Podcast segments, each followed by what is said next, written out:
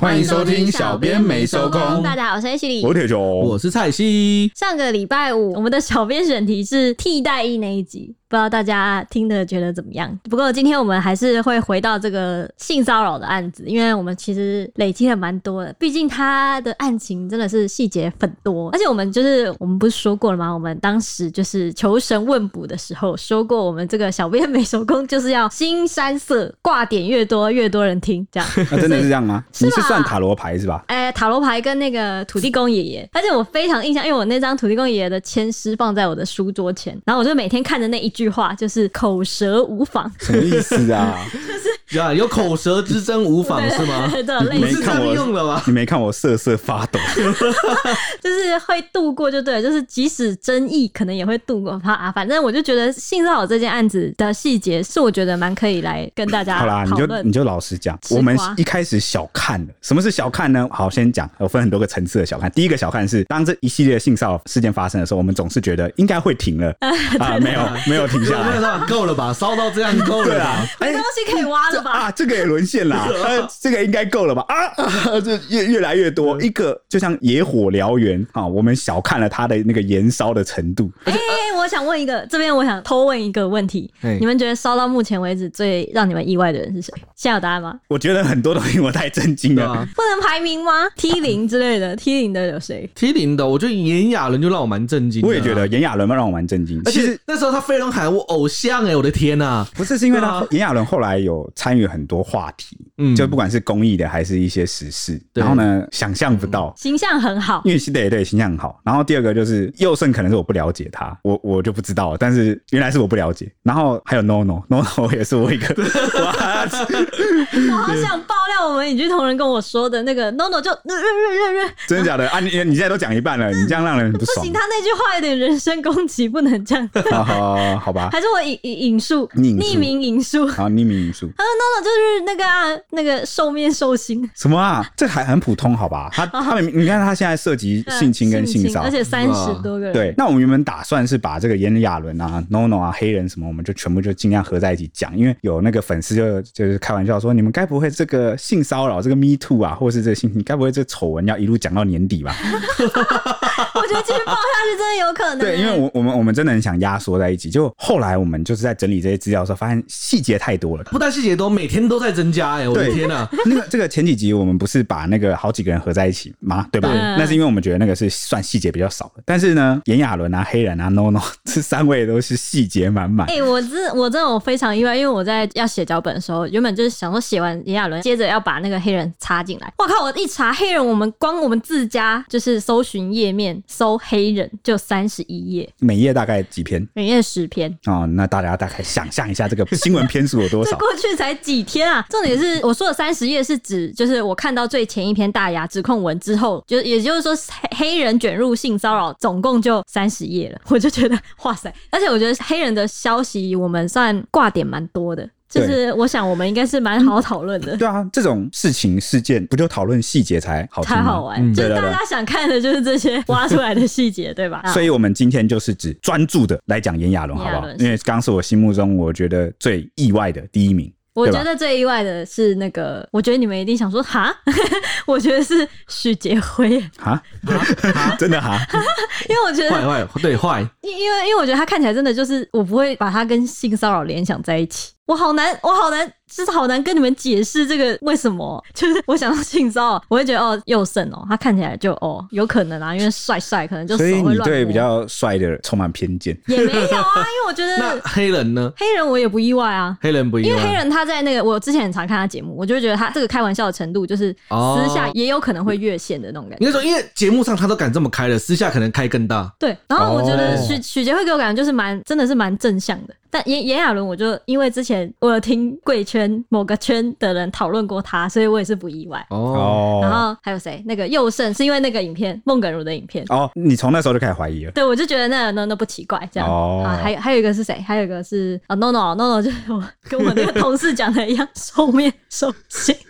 你那个时候就觉得了吗？同事讲就信哦，都没有什么时机耶。就他爆出来，我才哇，what the fuck 这种感觉。而且重点是情节真的很严重，规模超乎想象，情节之严。严重，情节之严重哎、欸，而且就是他他是直接上可以罚的最重的那个程度，就是直接法律审判的程度。对对对对对，嗯、好，我们终于可以开始。那演艺圈这个 Me Too 风波呢，我们这三件事情还没谈。那这三号人物呢，就是烧的比较大，就是刚刚说的嘛。那今天就要来补上最受关注也是最受争议的，因为炎亚纶事件，因为他的一连串的反应跟新闻啊，我觉得大家都很关注他接下来会不会继续待在演艺圈吧。网友是蛮关注他的、啊，他也是最受争议的一个。那我炎亚纶在爆发第一波就已经卷入了，而且瞬间就延上，因为是抖音网红出面指控他的，指控他偷拍未成年性爱片跟性剥削等等。那他也当场就是认错道歉。同时你说谁认错道歉啊？炎亚纶也是马上就认错道歉了。同时呢，这个案件当然也是惊动了检察官介入调查，认为炎亚纶是涉嫌违反了儿少性剥削。交保后五十万交保，五十万交保，但是他现在是限制出境的状态。那这件事情也是闹的，也是两岸都是就是很多人关心啊，也上了那个大陆那边的版面。那他也立刻停止了演艺工作。接着呢，被指控的就是黑人啦，黑人的状况就比较玄妙一点，是这个前黑社会美眉大牙周怡佩指控他十一年前企图硬上，还说出了很多经典恶烂对白，引发网友热烈讨论。就是这些对白细节，哇塞之多啊！还有那个以前黑人的所有影片啊，种种争议。因为黑人哦，我们是不是有讨论过安博盒子那一集啊？我们这一集会讲到黑人吗？不会，但我想先跟大家。介绍一下，就是黑人这件事情，我们之后也会大概讲一下这样子。那至于 NONO，他则是被指控性骚扰至少三十女，检察官也是同样分案侦办，目前他是停止演艺工作的。那现在这个黑人案是双方攻防蛮火热，走上司法这条路。不过这个黑人夫妻的反应是现在网友最好奇的地方，所以现在我们后续黑人的反应都是集中在黑范夫妻中。所以我们那一集可能会比较多在讨论这个黑范夫妻啊，妻的反应 或是对对对对对这样子。以上就是我的开场白啦，我们要开始讲炎亚纶啦。好。那就照这个老惯例，由我来话说从头吧。首先呢，事件是爆发在六月二十号啊，晚上七点的时候。当时这个抖音网红啊，就是耀乐，他出面来指控这个炎亚纶的五大罪状。他就是讲了些什么呢？他指控这个被炎亚纶劈腿啊、偷拍私密影片啊，让他至今过了五年还难以释怀，甚至为此休学哦。那他控诉了哪五大罪状呢？我一点一点念给大家听啊。第一点是十六岁线上第一次却被拍，呃，就是用手机可能。拍照还录影吧？他说他当下拒绝，而且约定就是跟对方说，你不能再拍我。第二点呢，是在二零一八年的时候呢，他被违反意愿的发生关系。那当时他就是惊醒，因为他在睡梦中，然后呢拒绝继续发生关系，但是呢人被得逞啊，所以这就是性侵了。我记得细节是好像说什么炎亚纶原本要去工作，结果他没有去，然后什么掀开被子就直接性侵得逞，性侵他。对。第三点就是同一年的时候呢，他指控被炎亚纶散布了性爱片。他当时他问就是对方为什么要这样，然后炎亚纶就回应他说不知道怎么流出的会处理好。所有流出的我没看过有人是可以把它处理的好。有有几个方法啦，就是其实你你可以去找一些司法单位，然后呢他会给你一些协助，然后呢会去信，就是可以写信到那些相关的网站平台，好用这个法律的方式请对方下架。哦，这是是有一些案例的，所以但现在那个 Telegram 那么那根本不能抓了，就是 Telegram 就没如果是那种比较公开的平台，你那种私下的群组啊，那个很难抓啦。但是我是说那种比如说网站，起码让人搜不到，对，就是抹去一些资讯，那个应该还是做得到的哦。可是我不知道他后来有没有处理好了。看起来是现在还有网友在讨论，应该而且都讨论细节，应该是还有在是，看来是没有处理好，对，还是在私、私下流传中。那第四点呢，就是外流事件后啊，炎亚纶给了几万块的律师费跟几万块的生活费，就说啊，你你可以去找那些就是在外流啊流传的人打官司啊，然后或者是就是这几万块就算是你的一个赔偿这样。那第五点呢，是外流当下，炎亚纶跟他人说，如果爆料的话，要请黑道解决。我意思就是说，可能炎亚纶知道了这个耀乐要出来讲这些事情，那他就放话说，如果他敢爆料的话，我就找黑道解决他。难以置信。对，难以置信，难以置信。我觉得，我觉得炎亚伦性骚扰卷入 MeToo，我没有很意外。他认识黑道这个我很意外，我认识更意外，我更意外。所以刚刚我在说我最意外的是炎亚纶的时候，其实很大一部分是来自这一块。那时候我听到这件事的时候，我真的感觉就是台湾真的黑道治国啊。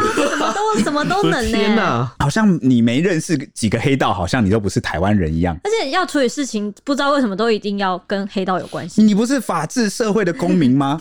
难道你只知道要找黑道吗？你解决问题的方法都是找黑道吗？对，都是找黑道。对，所以这件事让我觉得很难怪。你知道前几集很很多集之前，我们一直就是说要反黑，要扫黑，这不是没有道理，而是你看这样随随便便，连演艺圈啊，随便都可以捞个人出来说，我找黑道来处理你。对啊，尤其呢，这个炎亚纶啊，还被选为这个十大杰出青年。嗯、我们中华民国的十大杰出青年，居然跟这个随随便便就能叫黑道出来，这还杰出吗？这青年吗？这是我们想要的青年的模范楷模吗？而且你是公众人物哎、欸，你怎么会就是动不动就能这样？就我觉得感觉他们很大喇喇，就是好像没没有觉得认识黑道或者找黑道这件事情是很羞耻，你不应该要扯上关系的，就是你知道吗？好像现在讲说我认识黑道是一个非常值得光荣的事情。所以这就跟我吓唬别人的感觉，对，就跟我很久之前那些结合起来，就是说，为什么好像我们就是很追求那种剽悍无勇，好像认识黑道是很光荣、很时尚、很有力的象征，对，很有威权的象征。对，然后呢，完全不会觉得自己丢脸的，不好意思，怎么跟这样的人扯上关系？然后呢，好像都不知道那些人是作奸犯科，然后靠着伤害别人在赚钱。所以我看到我其实蛮难过的，我就觉得亚伦他这个是因为他讲了，所以被爆出来。那有多少是在什么政治界啊、演艺圈啊、各行各业没有讲私底下的？对。可能海底下可能更多。所以真的蒋老师讲，我们的这个黑道问题是非常严重的。OK，那话说回来啦，这个五大指控呢一出啊，炎亚纶马上就亲自发文认错道歉。但是这个文呐、啊，看一看就被外界戏称为是根本就是个爱情文，什么意思呢？就是呢，爱情小说，它的内容看起来不像是不像在道歉，比较像是在讲说承认两个人曾经有交往，也有拍私密影片，然后他很珍惜两人之间的感情啊，但没想到会造成这样的结果。这个道歉完全没有。针对那个人家指控的五个罪状在回应，他是道歉说：“哦，我们曾经交往过，没想到会让你这么不舒服。”没了，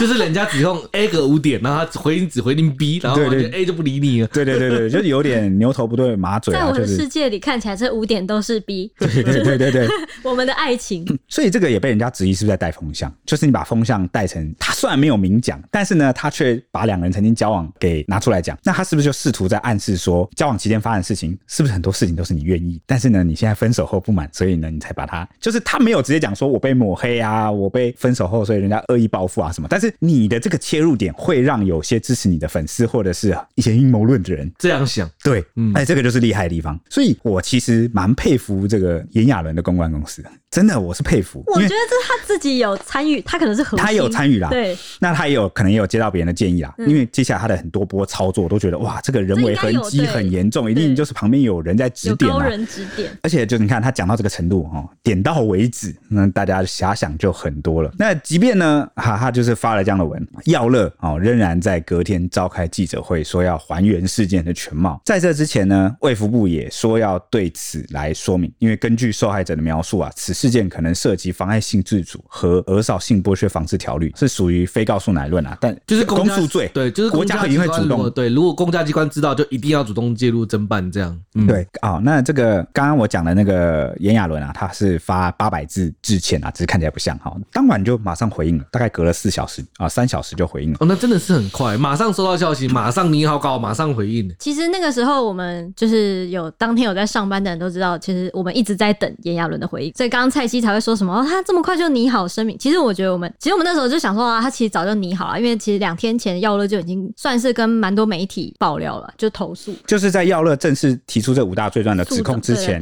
好的前两天，他其实就有去跟媒体来做接触，但是那时候大部分的媒体都不太敢先报，直接报，对，因为你要去这种事情，你需要取得两方的说法，加上因为他这个涉及蛮严重的法律问题嘛，就是那个呃少性剥削什么的，对，所以那个时候炎亚纶是一直都坚持不回应啊，大概不回应了两天左右，至少。因为我们社群那边一直接到那个耀乐那边来讯投诉，这样就希望我们能够报道，但是一直取不得炎亚纶的回应，直到耀乐公开之后，炎亚纶才愿意公开回应。所以我们就我们就觉我们就想说，那个声明其实早就是他可能想了两三天了，已经早就在你说要怎么回应了，所以他的公关公司应该也是有了一一段时间来准备准备怎么操作了。对，但是呢，隔天这个操作我就有点傻眼了，我就觉得，我也觉得，我觉得这个操作真的是两面刃啊哈。那因为六月二十一号的时候啊，耀乐他开了记者会，但没想到炎亚纶无预警的现身，带着一个保镖跟六名工作人员，直接闯入了记者会现场，直接强行鞠躬，跟这个耀乐道歉。道歉的内容就是讲说，再一次说对不起，让你承受了不该承受的事情。我知道你今天有很多话要说，我要跟他道歉。我要跟你说对不起。那当场呢，这个耀乐就崩溃啊，趴在桌子上。炎亚纶则是讲完就火速离场。那耀乐呢，也暂时这个离开现场来调整心情，所以导致记者会中断了十分钟哦。十分钟后呢，这个耀乐他就是状态比较恢复之后，就回到现场啊，就又说了五点来驳斥。驳斥什么呢？就是驳斥刚刚炎亚纶闯到现场来的道歉。那我跟大家讲，这五点是哪五点？第一点是他就是反问啊，质问这个。炎亚纶说：“这五年，炎亚纶到底调查到什么？调查了哪些资料？还是这影片就是你拍摄者流出的？就是你跟我说你会好好处理，你处理到哪里去了？你到底查出谁是外流者了没？到底在哪里外流？”第二点，拍摄未成年的私人影片就是违法的，请针对这些事情回应，不要试图混淆视听。对，未成年人的这个性的这个私密影片是违法的。哦，他就是拍摄了。哎、欸，这在美美国或国外应该是超级重的罪。对，在国外，因为国外其实蛮注重，就是未成年人的对对对儿童权利。如果做这个，你可能要关个十几年，可能要关、欸、对、啊，真的我也觉得。对，而且不管你不管你们是不是什么两小无猜，绝对先关你。对啊，而且你在监狱里面也是会被大家可能会 对这，因为那个那些牢犯们最讨厌的就是欺负小孩子的人，对、啊，一定会针对你。嗯。第三点就是呢，这整件事情都是爆料出来之后你才来道歉，这道歉是很没有诚意的。第四点，有对话记录佐证，只跟炎亚纶一人发生过性行为，但从未允许拍摄。第五点，对于炎亚纶所说没有强迫这件事情，我觉得是无稽之谈。所以我们可以看到，刚刚炎亚纶闯进来记者会，他只讲了让你承受了不该承受的事，对不起。但是呢，其实完全没有针对耀乐指控的五大罪状来回应，完全对这些事都闭口不谈，嗯，也没有针对。五大罪状来道歉，那有时候针对他的不开心，对 对，对不开心来道歉，难过。呃，道歉。对，那这个炎亚纶离场后呢，也是痛哭流涕啊，这个双颊都是泪水。接受访问时也再度溃堤，哭喊说绝对没做任何强迫意愿的事，再度导向是爱情，对不对？对对对，他就一直要导向成是两人交往之间，我没有强迫他做任何事情。但是、欸、我跟你讲，我觉得真的有成功，因为真的后来我看就是脸书上的讨论啊，因为那个时候很多他记者会的照片一直被贴出来讨论，就在讲说什么这看起来就是小两口吵架啊，然后什么，而且我们那个时候当时编辑，我们那个我们在看的。时候也是讨论也是蛮热烈，因为那个小老弟就有提到说什么，对啊，很奇怪，为什么他要这是几年后，就是三四年后，然后几年后才来跟你，就突然之间因为 Me Too 事件，然后就突然跟你翻脸啊什么，就是有一些有一些那个点会被掐出来当成是小两口吵架。但其实这个东西就跟我们上一集谈性骚扰的时候谈到 Me Too 一样，就是你那时候你可能还不成熟，或者你没有足够的力量，或是那个时事不允许呀，就是那个东西，就是你不太可能说去讨论为什么现在才爆出来。嗯而且当年伤害已经造成了，伤害就一直在啊。那我什么时候讲？难道是我的问题吗？因为伤害一直就在啊。哦，哎、欸，你说的很有道理耶。就是什么时候讲出来是另外一回事啊。可是我也能理解为什么有些人会这样子疑惑，原因是因为人的反应很多都是即兴的，就是当下的。就比如说你被针刺到一下，那你当下一定是缩起来嘛。你应该。我们都会预想，你受到伤害当下，就会在你情绪最高、最强烈的时候，你应该会马上做出反应。结果你情绪最强烈、你伤害感受最深的时候，你没有做出反应，反而是过了一段时间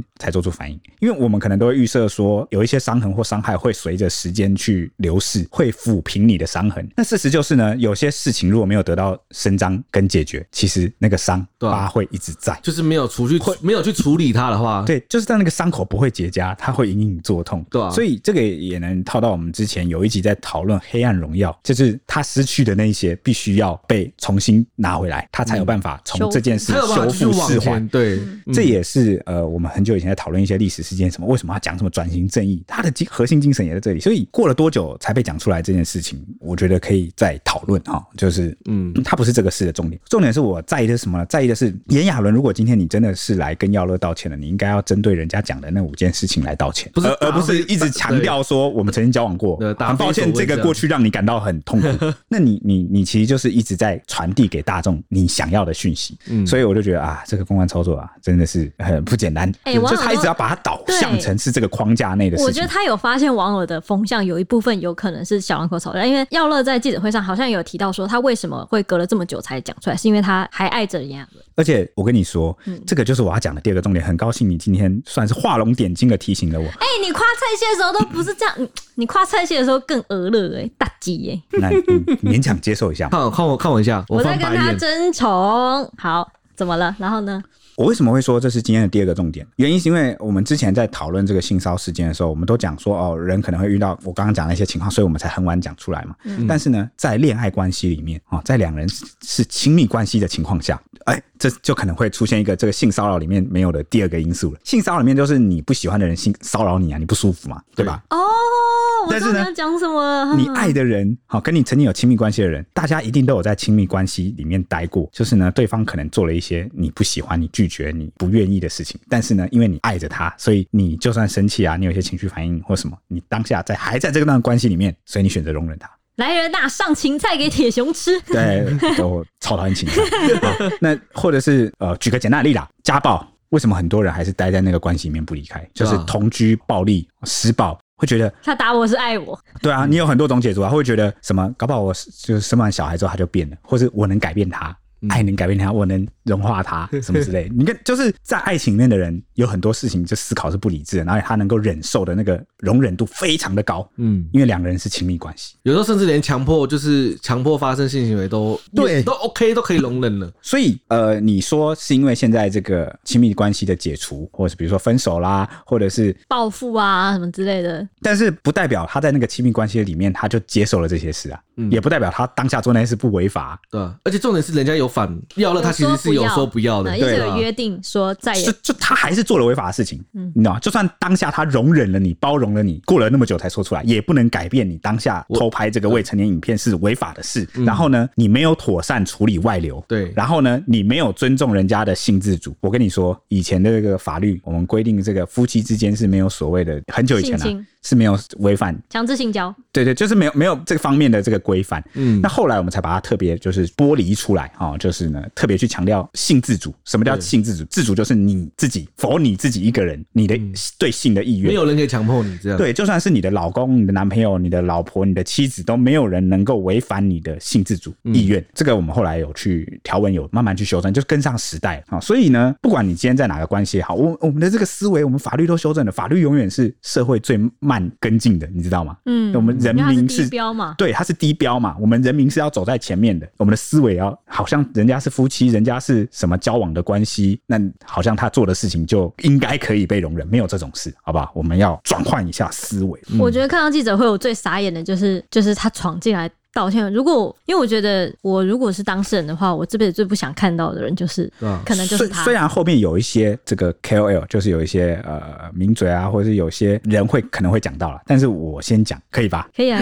我当下的感觉就是，耀乐他就是弱势的一方，他就是没有话语权的那一方，嗯，所以他今天才被迫要开记者会，被迫要先去爆料，私讯跟很多媒体爆料，这是为什么会有 Me Too 运动？你知道吗？Me Too 运动就是给弱势者对对对的发声机会，因为他们平时他们之前没有。讲出来，就是因为他们没办法抵抗强势者的话语，甚至他就算他当初发生的搞暴也没办法造成影响这么大，可能随便被被抹平。对，然后呢，强势的那一方拥有更多的媒体资源、关注度、财力、公关公司、律师。我觉得还有一个就是那个可信度的问题。对啊，大家会信谁？那粉丝一定先信他的偶像啊！你这个没名没姓，你谁啊？嗯，所以为什么大家都趁着 Me Too 这一波出来？因为他是一个。他可以现在立刻全力反转的时候，因为现在大家共同聚焦的已经不是哪个人特定的人做哪件事，谁是受害者，就是不是受害者的身份跟加害者身份的问题了，而是我们要改变，没有人能够在性骚扰跟性侵害啊，透过这个权势有利的环境去侵害别人，因为我们想改变的是这个事件，而不是我们相信谁，好，所以才会有这个运动。嗯，那大家想一想，我光是那个那个谁，那个炎亚纶那时候发道歉文的时候，底下网友都在加油哎、欸，就是那时候我们看了也是看傻眼，说哇靠，我现在不是在 Me Too 吗？是不是加油什么？不是在 Me Too 运动吗？竟然有人来帮加害者加油。那那如果你质疑说怎么真的吗？什么现在不是人人都可以爆料吗？这个时代哪有那些公众人员哪哪有比较有话语红利啊、呃？我就刚刚 Ashley 不就讲了吗？这个耀乐在发出正式公开的五大指控的前两天，其实就私讯我们，为什么我们迟迟不敢动？我跟你讲，媒体也怕被告。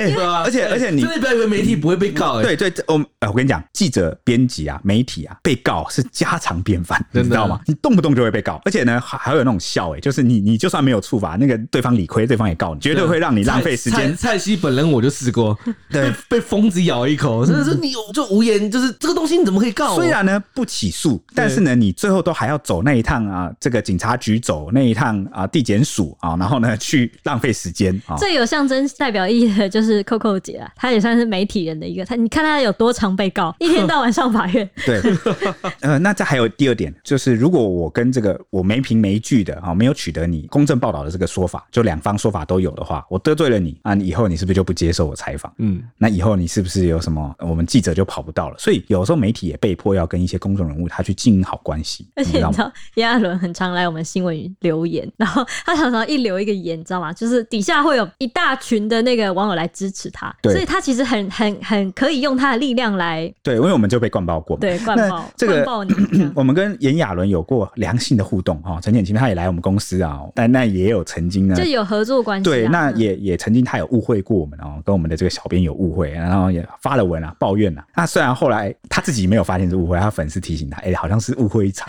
但是呢，他就选择私讯道歉。而不是公开来我们这边留言跟我们道歉，还是留着那个骂我们的留言哦。所以当时我就想，哎，公众人物啊，有时候大街骂人啊，小巷道歉没关系哦，有一天会等到你。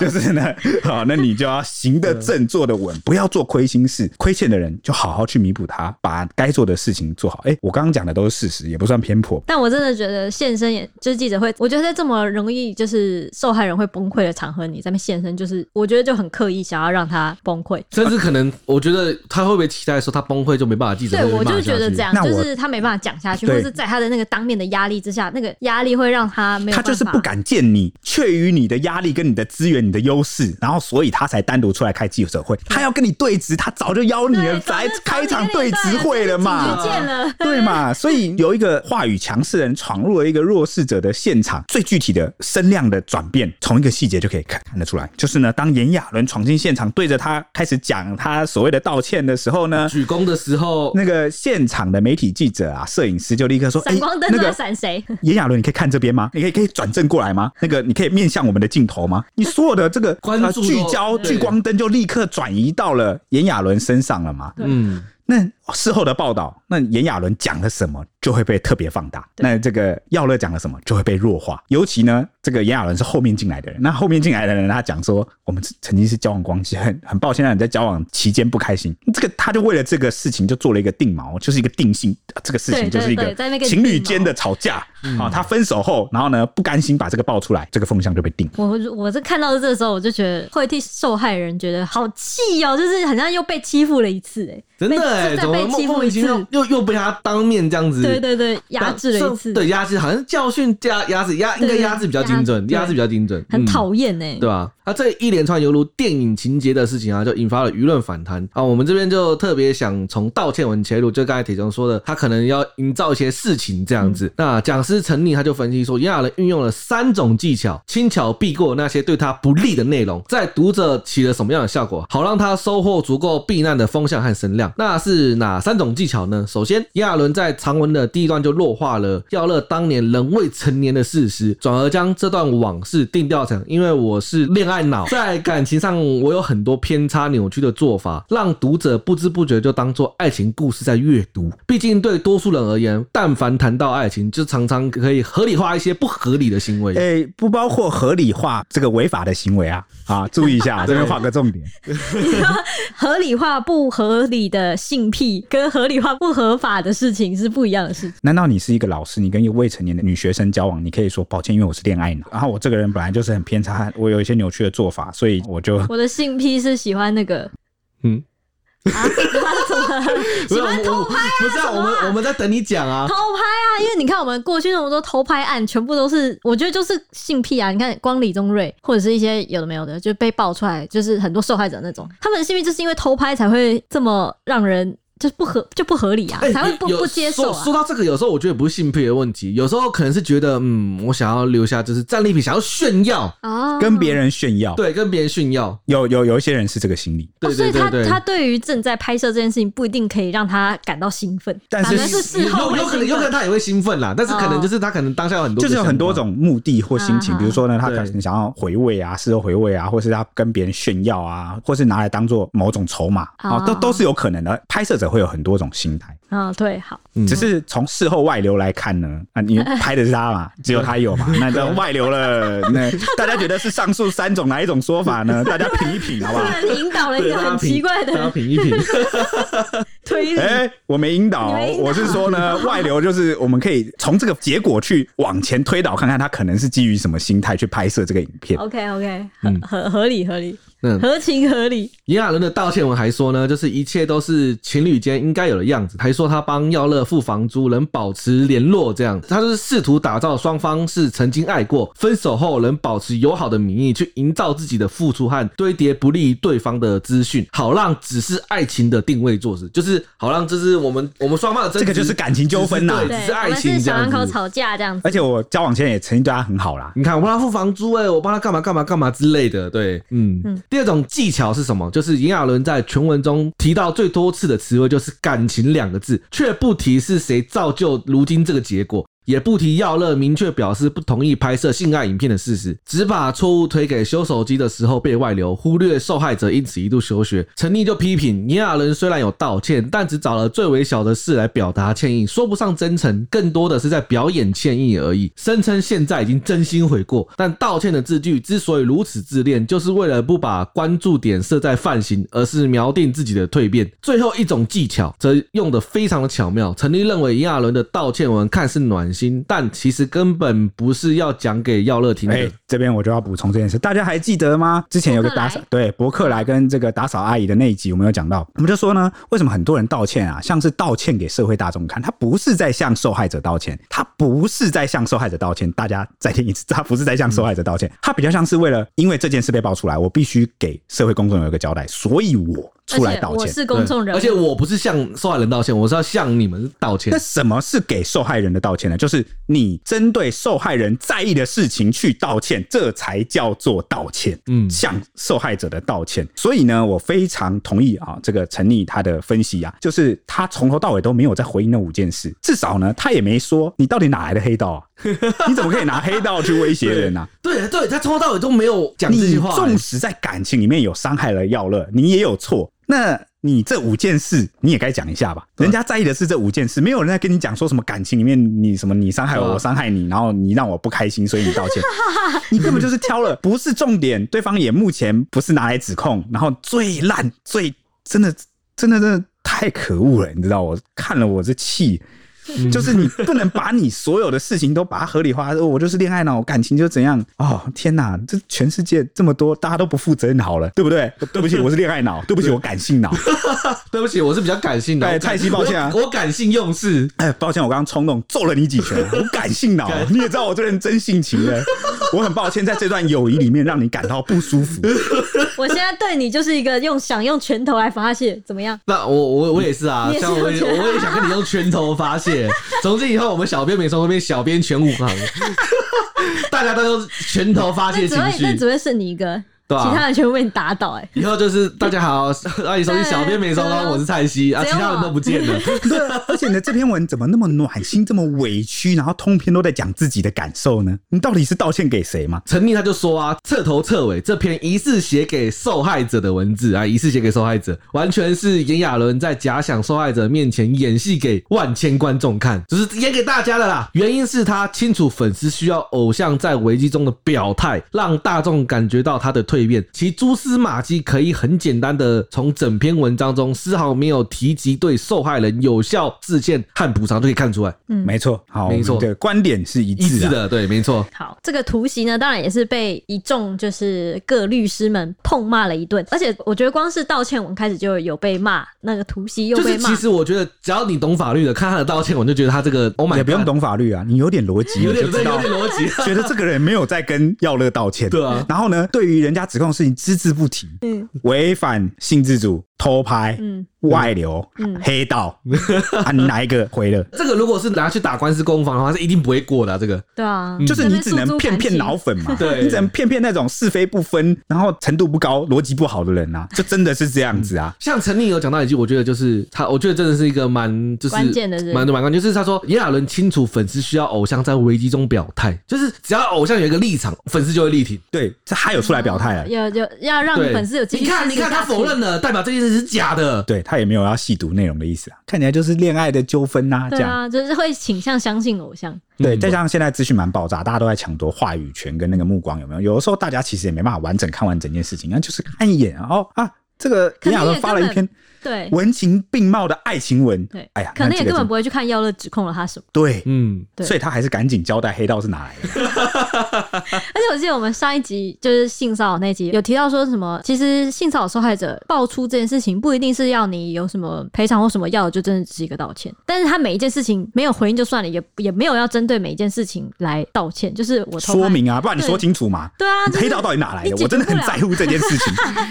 解决不了就算了，就是也没有办法对，就是我找黑说要找黑道弄你这件事情道歉，应该有有点像是没有要针对每件事情认错，就是不承认啊。对对，有点。你这个就是不承认，他连什么道歉，我怎么老子现在就直接不承认，你奈我何，对不对？就直接抹掉这样，直接避开。那当然呢，这个呃突袭记者会，我觉得在这个突袭记者会上，可能法界也是蛮发生过蛮多类似的事情，所以律师也是纷纷出笼了。像八毛律师就说呢，对炎亚纶的态度转为。愤怒，他就觉得为什么要作秀做成这样？为什么要这样伤害被害人？法院在审理相关案件的时候，都会尽量避免被害者跟加害者接触，也会将这个被害者隔离在小房间里面。他说：“你真的希望对方原谅你，还用这种方式刺激他？”那他说炎亚纶的行为呢，就是在赚自己的形象，完全无视对方的感受，对他真的很失望。我也是，我真的很失望，因为前阵子呢，我才去看了一部电影，那个炎亚纶里面也有出演的，叫做《关于我和鬼变成家人这件事情》。那讽刺是什么呢？电影中的情节哈，也是他跟男主角之一啊，有拍这个私密片啊，所以那个 男主角死后变鬼之后呢，要去把这个手机里面的影片给回收回来，把它销毁。所以对比这事情，我那时候就觉得蛮五味杂陈的。就是原本那时候对他形象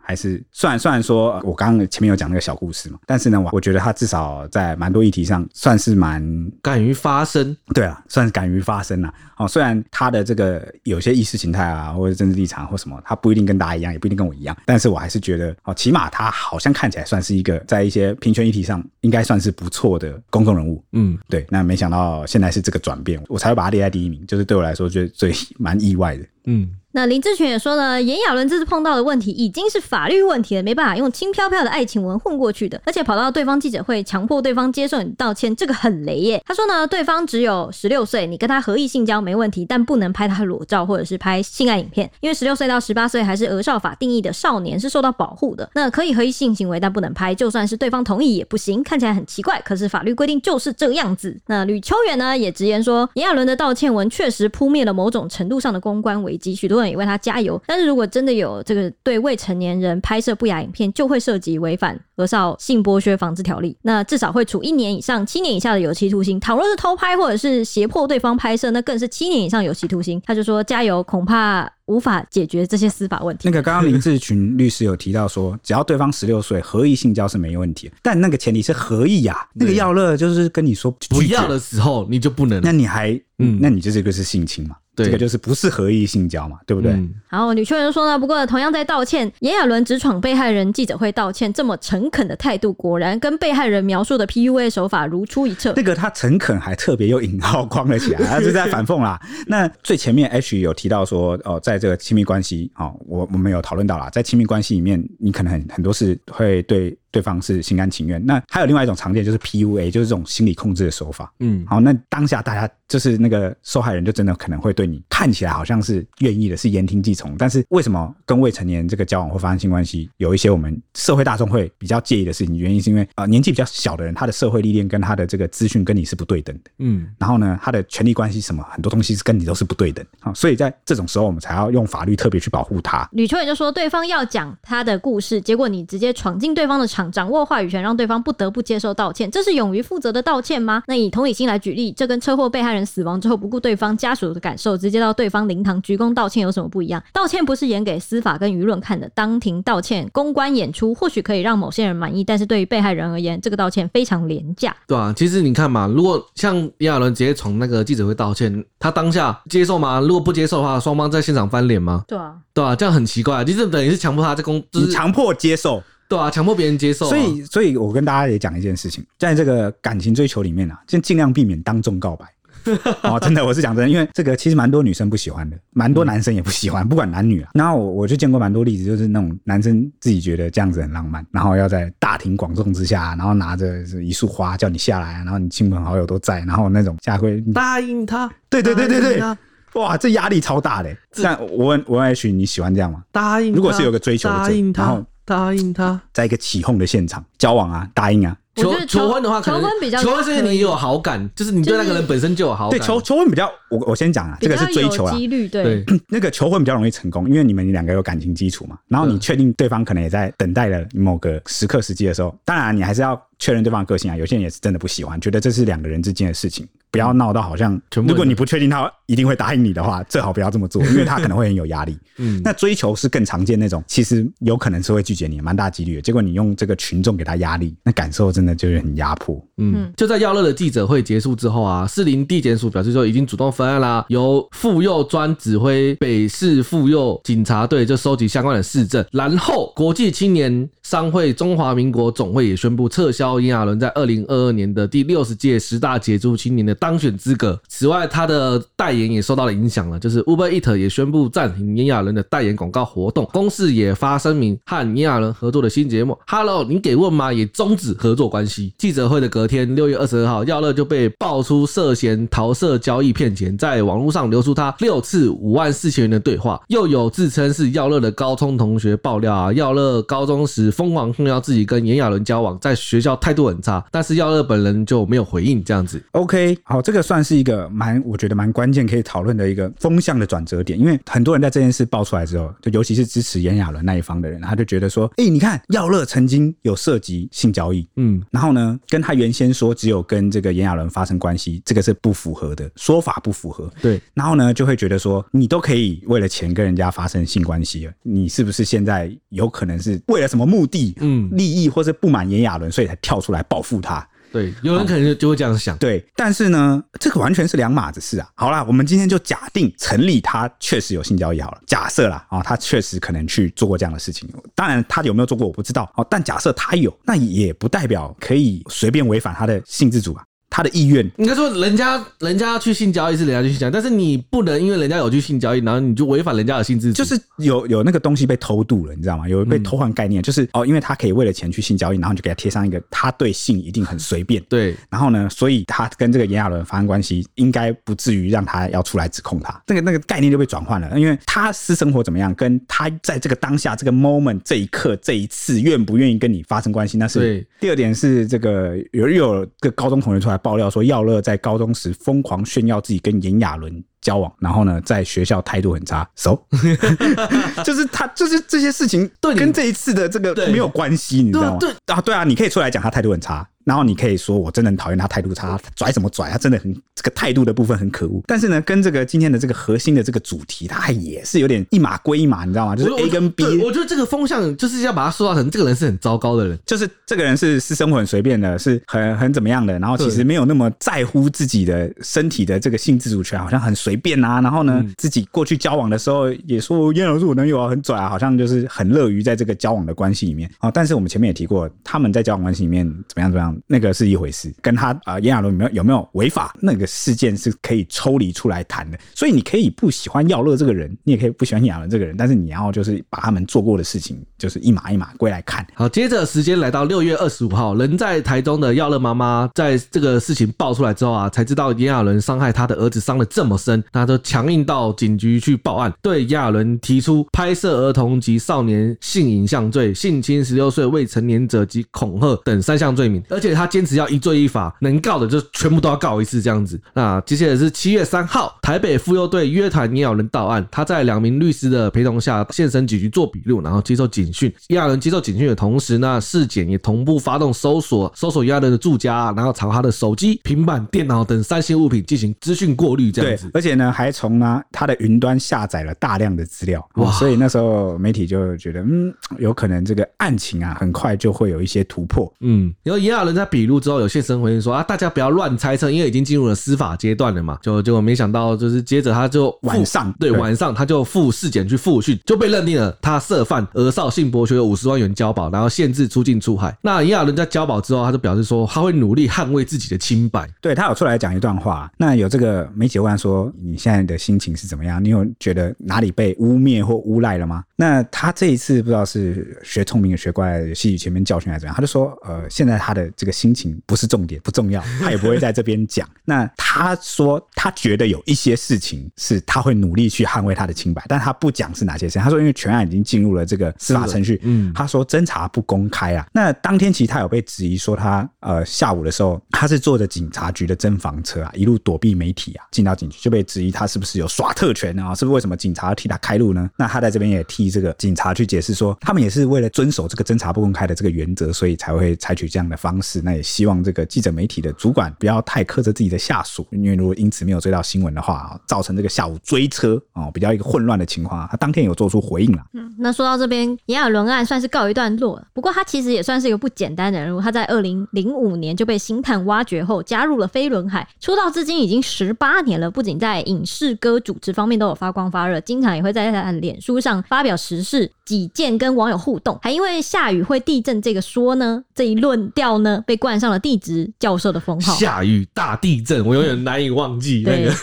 今年他也投资了副业，还客串国片，都获得好评，被网友戏称“严批的多重宇宙”，代言满满。严批是因为他严教授了，然后而且他更是一位千万的缴税大户，而且网友还整理了，就是做什么都顶尖的炎亚纶呢，跨足各界，有大概十大魔法分灵体的身份。第一个分身呢，就是代言人，那他的。代言量一年大概有十五支以上，包括刚刚提到那个 Uber Eats 啊，或者是 One Boy 冲锋衣这些，大家应该都耳熟能详吧？因为那广告真的是到处可见。冲锋衣穿比不穿还凉。对对对。那分身二呢，就是调饮师，因为他自己开手摇饮料店啊，他有一些经验这样子，他也曾经在节目上做调酒，结果大家都敲碗说好想喝喝看，因为看起来很好喝。第三个分身呢，就是他是歌手，就是飞轮海嘛，刚刚说的，二零零五年加入飞轮海，然后他在二零一二年的时候单飞自己出来唱歌。嗯，我从他成立飞轮海一直到解散都有在追，没想到你的偶像，对啊，你的 idol，那时候他们四个里面我最喜欢就是炎亚纶，因为没想到除了汪大东，我还比较喜欢炎亚纶，没想到。除了汪大东，汪大东也是蛮帅的啊。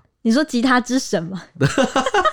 好，他的分身第四呢，就是演员，他有演过《恶作剧之吻》、《终极一班就是要你爱上我，爱上两个我，我愿意等等的剧。分身五呢，就是他是主持人，就他也曾经是公视制播的实境谈话节目《三十六题爱上你》的主持人。那他的分身六呢，就时事观察家啦，像他曾经在脸书上称说无法在别人的脸书留言了，结果他是无预警的被脸书禁言，就那一阵子。跟我们有点误会的那时候，他就以为是我们的粉砖把他封锁了，让他不能留言。对，但他误会了，好吧？误会，因为他很常在脸书发表一些想法，这样子。嗯，好，他的分身七呢，就是公益爱心大使，他是个时诈杰出青年啊，大家别忘了。虽然被撤销了，对对对，他现在是前十大青年。好，分身八是品牌创办人，他自有的品牌就有包括干拌面、严选绝品啊，手摇饮茶明仔波，还有那个服装，有个服装品牌也是他的。分身九就是他被称为是国片吉祥物。对，就常在国片客串，对他客串的片子好像都会，好像会蛮受欢迎的。这样，分身石呢，就是地质学家啊，地质教授严批。因为他当年曾经说，好一阵子没下雨，狂下雨，因此地质松软，造成今天地震不断。因为那时候大家都讥笑他，说什么是笑哎、欸，什么